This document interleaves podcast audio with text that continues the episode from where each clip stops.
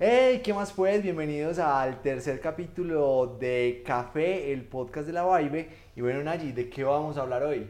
Juanfe, pues hoy vamos a estar hablando de tendencias en destino, ya que tuvimos la oportunidad de estar en la ciudad de Seúl, en Corea, y en la ciudad de Chicago, en los Estados Unidos, en los últimos 20 días. Entonces queremos traerles a ustedes precisamente todo lo que nos encontramos alrededor del café y que está siendo tendencia en este momento en dos ciudades tan diferentes. Este tema es muy chévere porque Seúl y en general Corea del Sur está más o menos unos 10 o 12 años adelante de nosotros en, en, cultura de consumo de café. Y Chicago pues ya tiene una cultura alrededor del café que viene hace muchos años caminando y les queremos contar precisamente eso, qué está pasando en estos mercados de alto valor, de alto consumo de café y cuáles son los productos que se están viendo, cuáles son las tendencias, cómo se consume el café en estas dos ciudades tan diferentes, tan lejanas, pero que el punto común es el café. Juanfe, y precisamente para empezar a hablar de este tema, yo sé que trajiste algo desde Seúl que me parecería súper chévere. Quienes nos están viendo, pues lo van a, ver de primera mano. Quienes nos están oyendo, los invitamos a ver el video porque ¿qué, ¿qué nos trajiste el día de hoy para sorprendernos? Bueno, una de las tendencias del consumo de café en Seúl es el café frío todas las tiendas que visitamos, todas las tiendas de conveniencia que eh, estábamos visitando y probando los cafés, pues nos decían que más o menos entre el 85 y el 90% de los cafés que vendían eran americano y ice americano. Y así fueran tiendas de cafés de especialidad, esas eran las bebidas que más vendían.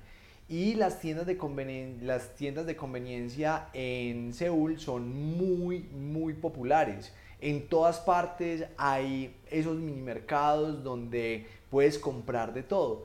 Y uno de los productos más famosos es este que ahí pueden ver que es como un sobrecito. Y este es un hit en Seúl porque debajo de la estantería de este producto que ya lo vamos a probar, no lo probé allá, sino que lo traje para probarlo con, con pues hay una nevera con unos vasitos llenos con hielo, acá tenemos esta copa, pero allá son vasos plásticos llenos de hielo, entonces uno compra el producto, compra el vasito con hielo y se lo prepara. Y uno ve a muchos coreanos caminando por la calle, en el metro, yendo hacia sus trabajos con este producto, entonces vamos a probarlo a ver qué es lo que, lo que tanto les gusta a, a, los coreanos consumir y que consiguen en las tiendas de, de, conveniencia. Entonces acá lo vamos a abrir y vamos a ver qué tal es la experiencia de este, de este café. Juanfe, me parece muy interesante es la facilidad que, que resulta el tener el café ya preparado y que simplemente sea tomarlo literal de la nevera y ponerlo en un vaso con hielo. Eso habla también, primero, de la ocupación de los coreanos y segundo, de lo, de lo rápido que quieren las bebidas, más que la experiencia a la que usualmente estábamos acostumbrados de ver al barista, eh, ir a tu mesa, prepararte todo el café, pues esto en un minuto, no, que 30 segundos lo tienes listo. Ya, ya está listo. Y bueno, está todo en coreano, pero algo que dice que, que está pues en números que entendemos es que tiene 60 kilocalorías. Entonces esto me lleva a pensar que probablemente es dulce. Entonces, por favor, pruébalo y nos cuentas tus primeras De primera mano. Claro que sí, porque la idea, la idea es esa, es mm. entender que, cuáles son esos sabores que buscan estos mercados. Entonces vamos a ver qué características podemos sentir en este producto. Danos tus primeras impresiones allí. Juanfe, claramente eh, así lo, lo, viste en las calorías y efectivamente es una bebida muy dulce. No estamos al frente de, un café eh, americano, sino es una modificación que tiene, que tiene sabores añadidos, que tiene eh, dulce añadido, pero que resulta bastante refrescante con los hielos. Y es muy interesante porque efectivamente es muy dulce y la nota que sentimos es caramelo. Es café, pero no se siente mucho las características que normalmente tenemos en un café, sino que son mucho más acarameladas y efectivamente ya entendemos por qué tiene 60 kilocalorías este café. Y lo que dice Nadie es verdad. Es súper refrescante, súper fácil de tomar y obviamente tiene esa carga de cafeína que necesitan los coreanos para vivir el día a día en una ciudad tan agitada como Seúl. Juanfe, y llevando esto a país productor, me pone a pensar en algo, y es que más allá de las notas que usualmente estamos también acostumbrados a sentir en un café, a describir en un café, pues acá, más allá de la nota caramelo, no, no te podría decir, no, acá hay un floral o hay un albaricoque. Entonces esto desde el, desde el punto de vista del país productor nos lleva a pensar que hay que empezar a repensarnos los procesos y cómo estamos vendiendo el café desde Colombia o desde otro país productor. De hecho, una de las reflexiones que hacíamos en, en la misión era esa, que en los países como Colombia, que somos productores de café, nos estamos preocupando mucho en hacer procesos, en generar perfiles muy exóticos en, finca y eso está bien, pero el gran mercado es de cafés de buena calidad, pero que sean lo más competitivos en cuanto a costo-beneficio. Porque hablábamos con tostadores muy grandes en, en Seúl y nos decían, pues nosotros acá tenemos acceso a cafés de Colombia, pero también tenemos acceso de Brasil, de Etiopía, de Kenia, y siempre vamos a comprar el café que costo-beneficio sea más atractivo para, para nosotros. No tiene que ver de un origen específico que nos sintamos en la obligación de pagar más porque sea de Colombia o de Guatemala o de Ecuador, no, tiene, no tendría ningún sentido. Entonces ahí es un punto que tenemos que tener en cuenta para producir nuestros cafés y si nuestro interés es llegar a ese mercado, pues empezar a ver cómo nos volvemos más competitivos en ese sentido. Y Juanfe, ya que entramos por tendencias de bebidas, porque yo sé que vamos a hablar ahorita de las tiendas de café de especialidad, me gustaría también que de una vez hiciéramos ese contraste con lo que nos encontramos en Chicago, porque nos hablaste al principio que nos estamos, eh, que en Seúl se está viendo muchísimo el americano y el ice americano y claramente el ice americano yo diría modificado por estos sabores añadidos que tiene esta bebida que nos trajiste hoy, pero ¿cómo podemos contrastarlo con base en qué encontramos en Chicago? Bueno, en Chicago hicimos un ejercicio bastante interesante porque fuimos a tiendas de especialidad y sin hacer ningún comentario previo le decíamos al barista que nos diera la bebida que más se vendía en la tienda con el maridaje que más se acostumbraba en esa misma tienda. Y nos llevamos una sorpresa que en el 95% de las veces que visitamos esto, esta tienda de especialidad, nos ofrecieron o un latte o un cappuccino con un croissant de almendras.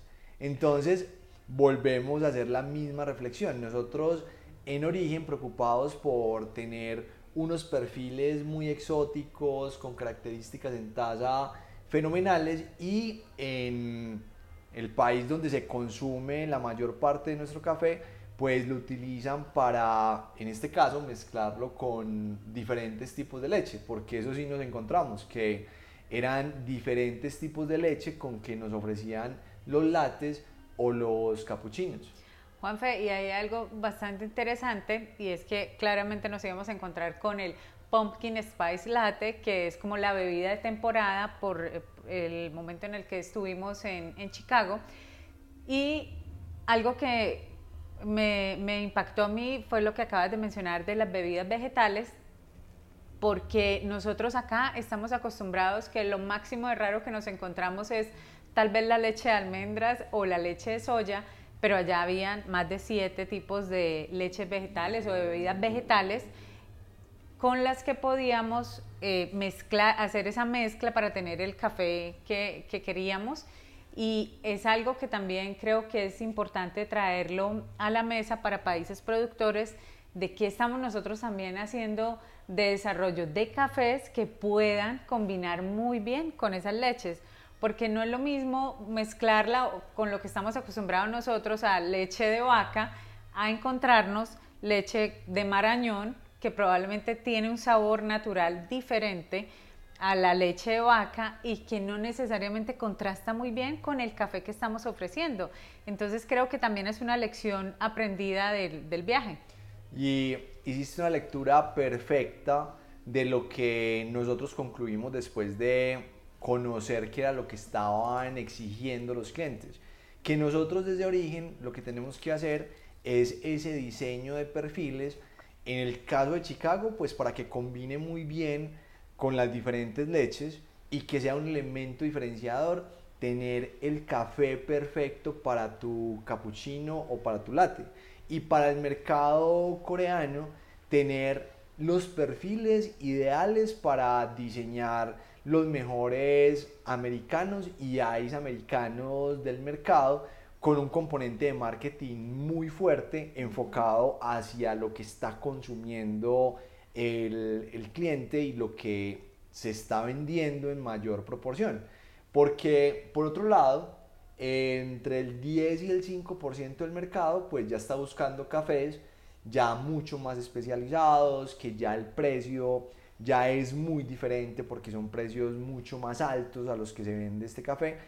Pero, ¿qué vimos en estos cafés? Que la cantidad es muy, muy bajita con respecto al otro mercado y que la competencia es grande porque en mesas que montábamos para catar diferentes cafés que estaban en el mercado, pues veíamos cafés etíopes fantásticos, cafés de Guatemala, cafés de muchas partes del mundo que llegaban con ofertas de valor aparte del perfil. Entonces, ese es un reto también para nosotros como productores, que si queremos vender cafés de alto nivel diferenciados, pues aparte de preocuparnos de tener un perfil maravilloso, también tenemos que llegar con la oferta de valor y de marketing montada para que los tostadores lo vean atractivo y quieran invertir en ese café. ¿Me acuerdas tú de un compañero que tuve hace mucho tiempo que decía, si quieres entrar a una empresa, en este caso si quieres entrar a un mercado, llévale la tarea hecha a ese mercado o llévale la tarea hecha a la empresa, que, que para ellos sea fácil tomar la decisión en un mercado como tan competitivo donde la calidad se sobreentiende que está y también se sobreentiende que los puntajes están, que las notas eh, exóticas están, entonces, ¿qué más podemos hacer de diferente realmente para desmarcarnos de mercado, de, pues, de cafés tan especializados como los etíopes o los panameños, ¿no? que también nos encontramos en, en sitio? Juanfe, bueno, esto en cuanto a la oferta de bebidas preparadas. Pero ¿qué pasa en cuanto a la oferta de coffee shops? ¿Cómo viste esta movida en Seúl? Bueno, pero antes de pasar a los coffee shop, te quiero mostrar el, el, otro lado de la moneda. Otra sorpresa. sí, otra sorpresa porque les quiero mostrar lo que, lo que trajimos de allá y lo que se ve muy regularmente. Porque... Que, que aclaremos que yo también estoy llevándome las sorpresas acá mientras estamos conversando.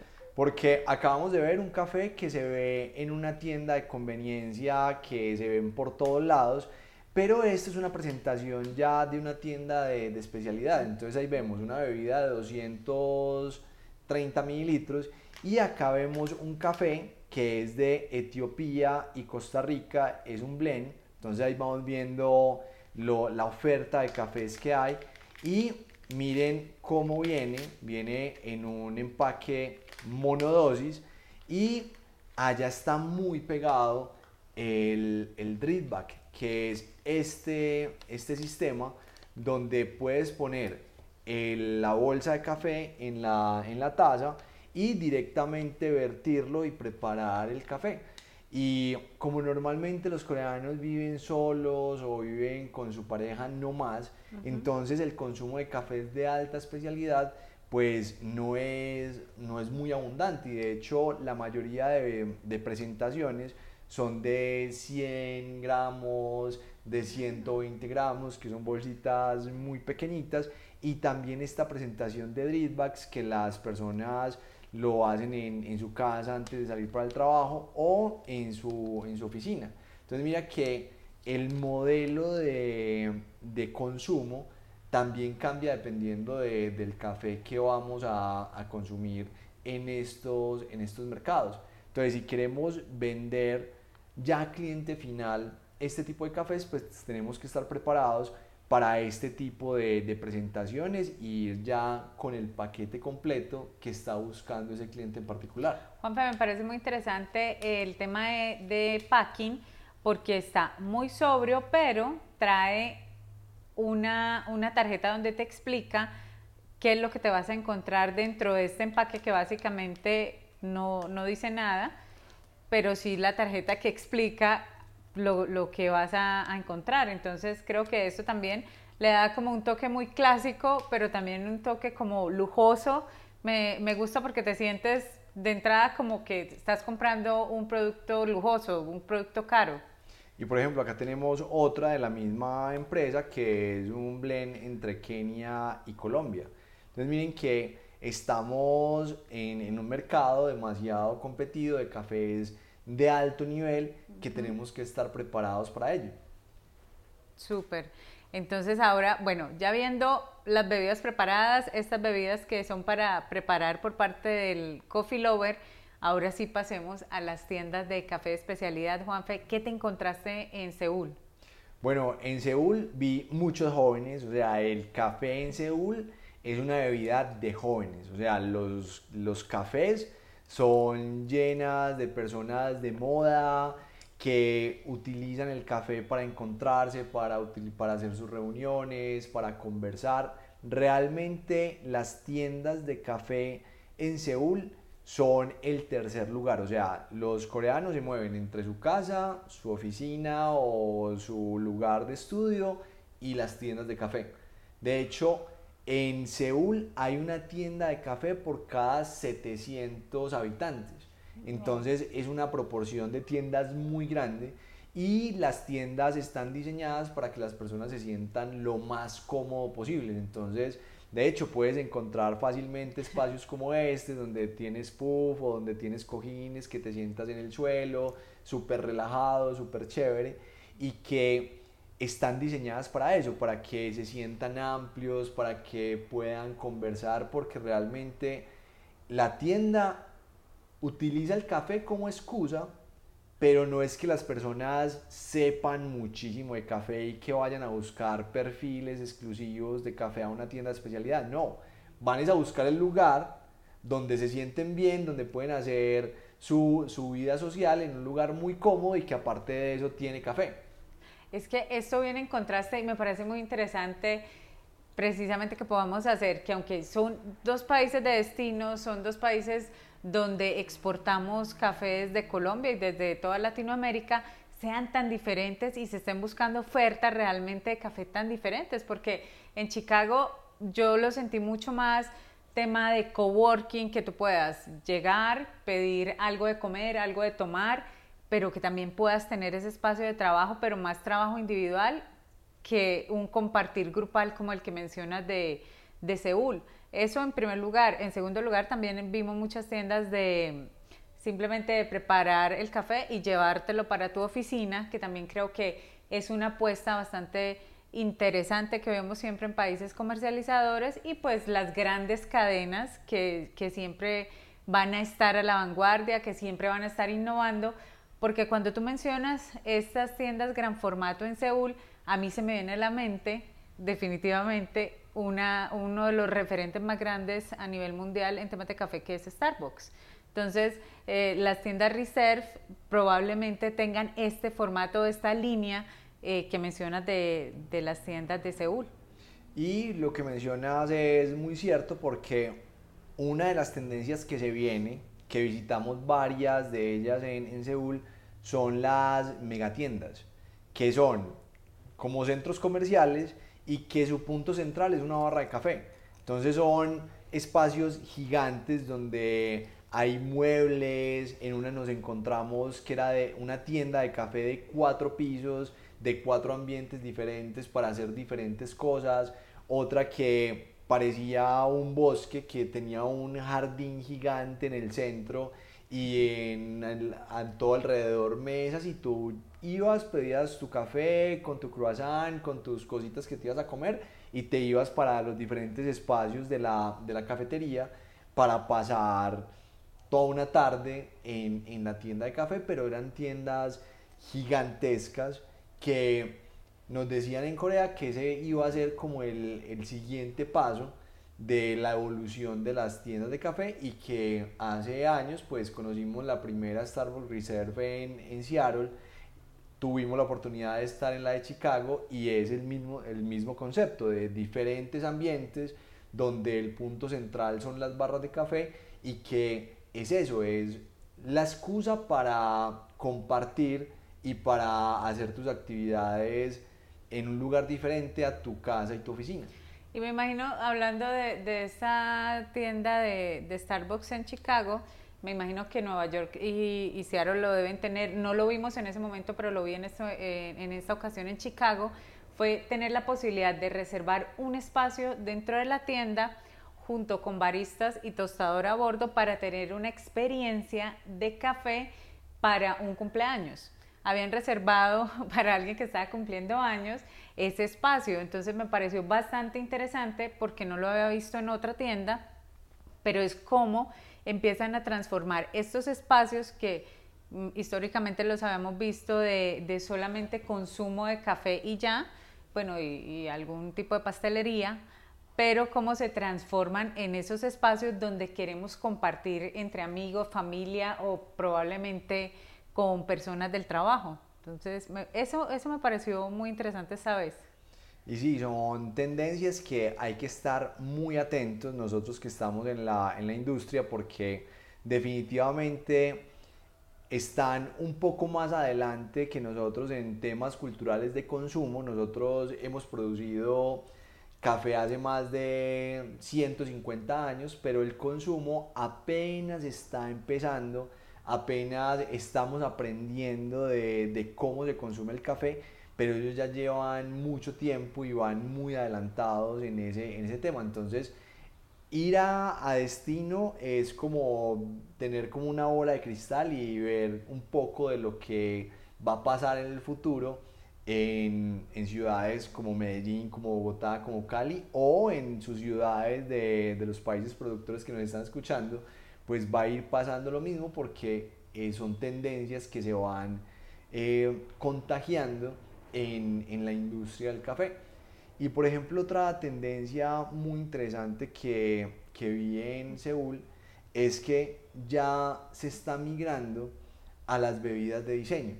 Entonces, ¿qué pasa? Que lo asociábamos mucho con lo que pasa en el Campeonato Mundial de, de Baristas, que en el Campeonato Mundial de Baristas, el participante tiene que preparar cuatro expresos, cuatro bebidas con leche y cuatro bebidas de diseño. Entonces ya los, los coreanos están volcándose a que los lugares de moda, las tiendas más visitadas son las que tienen los las mejores bebidas de diseño. Entonces ahí viene otro reto para nosotros de cómo les ofrecemos cafés con perfiles muy específicos para que hagan sus bebidas de diseño. Y que le perdamos el miedo también a que no es solo café puro, porque antes decíamos, no, es que es solo café, café, pero realmente el mercado nos está mostrando que no es solo café. Chicago nos lo mostró con el tema de bebidas vegetales, que es como lo clásico que uno se encuentra en el día a día, pero según nos está mostrando las bebidas de diseño. Entonces, también cómo empezamos a incorporar, a integrar el, el café como un alimento más dentro de una bebida que se vuelva insignia del sitio donde se consume. Entonces hay especias, hay por ejemplo, veía que para el 2024-2025 viene el azafrán también para, para las bebidas de, de diseño.